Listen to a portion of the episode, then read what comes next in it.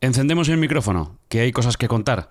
Así que dejadme que una vez ha terminado todo, os pueda contar alguna cosita aquí en el podcast. Sacamos el peine a esta semana de Champions. Let's tell the world all the things we've done. Falling in love the setting sun. Nos queda un mes, así que ya toca el sprint final para cerrar esta temporada.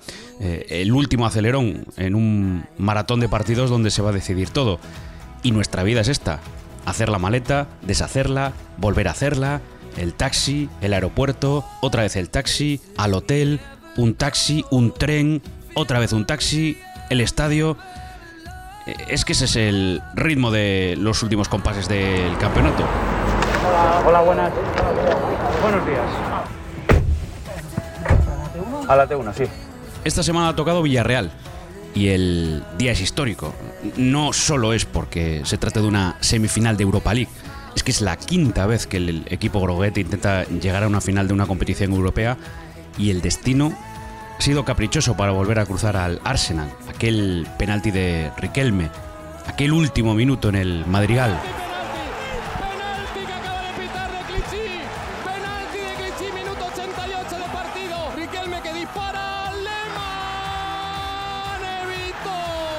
Lo hemos visto mil veces. Diría que casi todos, porque ha salido Riquelme para decir que él no ha querido volver a ver esa jugada.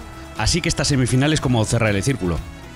El Arsenal, con Emery que ha ganado ya tres veces el torneo, enfrentándose a su ex equipo, tendría incluso un poco de justicia poética llegar a esa primera final ante ese rival justo 15 años después. Por eso Villarreal se tiñó de amarillo. Suele pasar en esas ciudades que respiran su día a día con el equipo de fútbol. Banderas, bufandas, los balcones, las terrazas, los bares. Es que hasta los colegios pusieron la bandera del Villarreal en su puerta. Que no se diga que la gente no apoya. Son días donde das los buenos días y enseguida sale la conversación sobre, sobre el partido. Y en esta época de pandemia no está mal que haya ilusión en torno a algo, aunque sea tan efímero como lo es un partido de fútbol.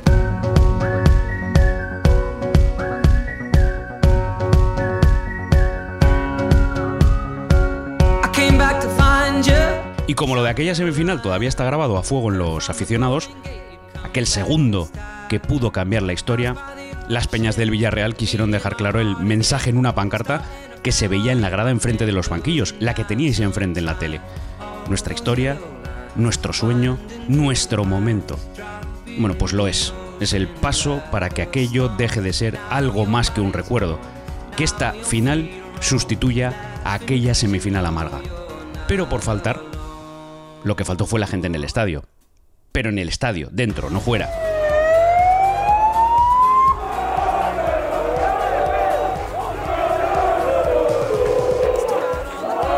Al autobús le fue acompañando eh, muchos aficionados desde la ciudad deportiva. No siempre las imágenes son muy educativas para el momento en que vivimos, pero también nos estamos acostumbrando a que se den en cada partido importante. Y eso no es bueno. De hecho, diría que es posible que estas situaciones no ayuden a que la gente pueda volver a las gradas de un estadio. Aunque eso es otro debate que ya tocará otro día. Es de esos días donde todo parece que te lleva al partido, aunque a veces no lo parezca. Te subes a un taxi, dices que vas al Madrigal, o perdón, al estadio de la cerámica, que es como, como se llama por patrocinio, que a veces no nos lo olvidamos. Y en principio el taxista pregunta que qué pasa, que si hay partido. Y al segundo se da cuenta que es el día de la semifinal. Y entonces ya es inevitable. ¿Qué tal el Villarreal? No hay nadie de baja, 11 de gala, el Arsenal, las dudas, llega este, no llega el otro, una Emery, planteamiento. Y claro, la semifinal de hace 15 años. Es que pasaron 15 años, pero nadie se lo quita de la cabeza. Es una espina que todavía está ahí. Fueron varios los periodistas que se despertaron recordando que aquel día estaban aquí en el Madrigal. Bueno, perdón, en la cerámica. Pero sí, hoy es día de partido. Y entonces llega ese momento de entrar en el estadio. Está el césped maravilloso, las tribunas con esas cartulinas que hemos visto durante toda la temporada para dar otra imagen, esa pancarta y los nervios, los nervios típicos.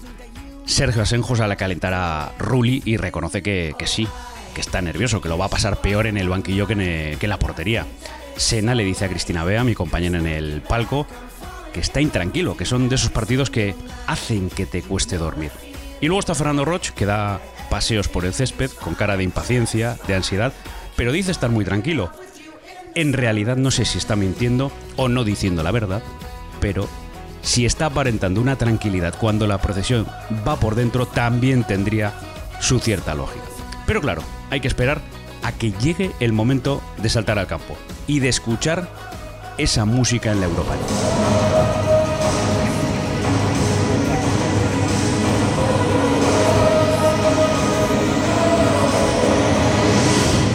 Llegaba el momento. Caras de concentración, hasta el árbitro. Y después de toda la previa, de una semana hablando de historia, de recordar precedentes, de buscar protagonistas de aquel partido de hace 15 años, entonces rodó la pelota. Y entonces comenzó el fútbol.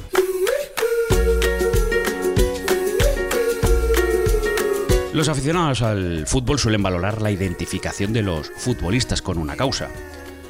Es uno de los nuestros. Si han nacido en la ciudad, como por ejemplo Pau en Villarreal, se identifican como si fuera su vecino, su amigo de toda la vida, su hijo defendiendo unos colores. No es un descubrimiento el tipo de jugador que es, pero a través de la televisión ya te da la sensación de que es eso, un gran futbolista. Pero es que el campo te ayuda a entender por qué. Tenía la suerte en la primera parte de verle muy cerquita, de escucharle, de atender sus indicaciones, de ver cómo se movía, de comprobar cómo mandaba, además de certificar esa pareja de centrales que forma con Raúl Albiol. Le corregía hasta a los laterales el momento de sacar de banda, cuando les estaban haciendo una superioridad de dos contra uno que dificultaba para sacar la pelota desde atrás. Se nota que una Emery le cuida en todos los entrenamientos, que le corrige todos los detalles, y ahí sigue. El Madrid, el Barça aparece en un segundo plano porque a todo no puede llegar, el City de Guardiola, el United que también ha sonado como club interesado, y luego está la Eurocopa, ahí al dar la vuelta a la esquina. Y encima, con la cabeza bien puesta, con declaraciones coherentes. La verdad es que el listón no es fácil viendo los centrales que ha dado el fútbol español en los últimos años, pero lleva poco tiempo en la élite de la liga y vamos a ver dónde termina. Pero si se va a la Premier, volverá a ocurrir. Una temporada brillante y ya no es posible retener en el campeonato. Después del partido se le notaba fastidiado, porque es cierto que Trigueros habla primero y da esa, da esa sensación de frustración por lo que pudo ser y no fue. Pero Pau lanzó otro mensaje. Los que hemos ganado hemos sido nosotros, y los que tienen que subir la moral son ellos. Es verdad, no le falta la razón a ninguno de los dos. Uno todavía habla con la sensación de que les han dejado escapar y el otro ya lanza un mensaje para el próximo jueves. Ojo, que todavía hay que jugar la vuelta. ¿Pero por qué cambió el partido? Pues coincidió con la expulsión de Ceballos. Mikel Arteta eh, ya parecía más contento en la segunda parte, pero lo cierto es que el Arsenal no había llegado a disparar a portería. Y estaba pensando en un cambio. Es más, ya lo había comunicado. Iba a quitar a Ceballos tenía el cartel marcado con su número para retocar el equipo. Además, Emery también preparaba el suyo, iba a meter a Muy Gómez por trigueros. Estaban los jugadores en la banda, el cuarto árbitro ya había marcado los números en la tablilla, simplemente había que esperar a que la pelota se marchara fuera, a que se parara el partido.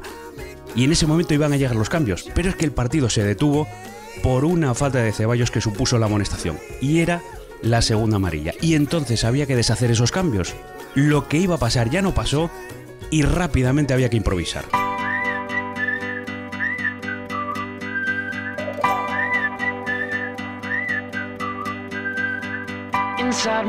El paso sí se lo cambió a Unai Emery, porque había quitado ya Alcácer para meter a Coquelin, y el equipo se había echado poco a poco para atrás.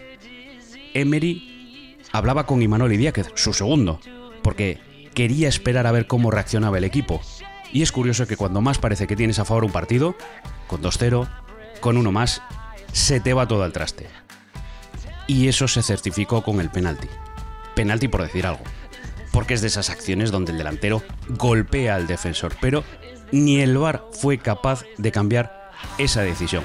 Nos van a decir que como hay contacto, no la va a rectificar el videoarbitraje, pero es que parece incomprensible que una jugada así no se rectifique. Y ojo, que ya hemos visto varias esta temporada, porque es el delantero el que golpea a Trigueros. En el campo puede puede parecer penalti al principio, es verdad. Como también es cierto que cualquiera que haya visto esa jugada entiende que no lo es. Y para eso está el. Sin verla, Manu Trigueros fue sincero, contó la acción recordando que él no mueve los pies, que el delantero va contra él, pero que debía de verlo por la televisión para tener una opinión mucho más contundente, porque todavía no lo había hecho. Otra más para la colección de jugadas incomprensibles, porque hasta el Arsenal en su perfil de Twitter definió la jugada como lo que era, un tropezón de saca con el propio Manu Trigueros. Pero eso solo fue algo de lo que de todo lo que dijo Manu, al que le había cambiado o por lo menos le iba cambiando la cara en el transcurso de la entrevista. Es cierto que había marcado gol, le iba a quitar Emery, pero la expulsión de Ceballos le mantuvo algo más de tiempo en el campo. Pero tenía todavía cara de derrotado. Estaba todavía tocado. A esa entrevista uno llega con apenas dos minutos después de terminar un partido. Es verdad que Emery le había quitado y que terminó el partido en la grada, pero todavía le daba vueltas a lo que había sucedido en la segunda parte, sobre todo en esa última media hora. Y lo dijo, les habían dado vida al Arsenal, lo tenían para sentenciar la semifinal y no lo aprovecharon, les dejaron irse y eso no se hace con un equipo grande. También lo reconocía Arteta, al que se le nota que tiene a Guardiola como maestro, ya no solo en la vestimenta, en ese estilo, en esa forma de vestir, también en la forma de hablar, de expresarse. No es un mal maestro, viendo la colección de títulos y todo lo que ha aportado al fútbol en los últimos 15 años Pep Guardiola. Pero enfrente también Arteta tenía a Emery, que le seguía dando vueltas al penalti, que estaba intentando explicar que esa jugada que enmendó el VAR en la primera parte condicionó al colegiado para pitar ese segundo penalti. De camino a la entrevista, Hernán Sanz, el jefe de prensa del Villarreal, le enseñaba en el móvil la jugada, la jugada del penalti que pitaba de Manu Trigueros. Le ratificaba lo que pensaba, porque ahora mismo en el estadio, en los estadios, este tipo de jugadas se ven en las televisiones del campo y provocan las protestas airadas de los pocos, iba a decir aficionados, pero al final de los empleados, de los jugadores que están fuera de la convocatoria, que son los que pueden entrar al, al estadio, en esta ocasión al Madrigal, al estadio de la cerámica. Y esa reacción no se le escapa a los jugadores que escuchan todo lo que les llega desde las gradas. Es este fútbol donde los pocos que están en las gradas también juegan.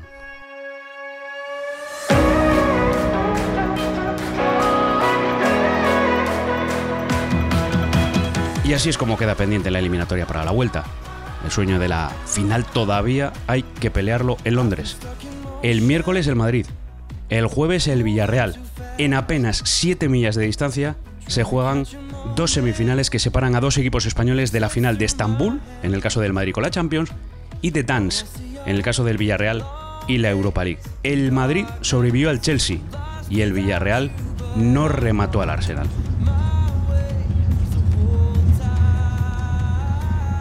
Así que es momento de cerrar la maleta, volver a Andén, porque en nada hay que volver a echar a rodar la maleta.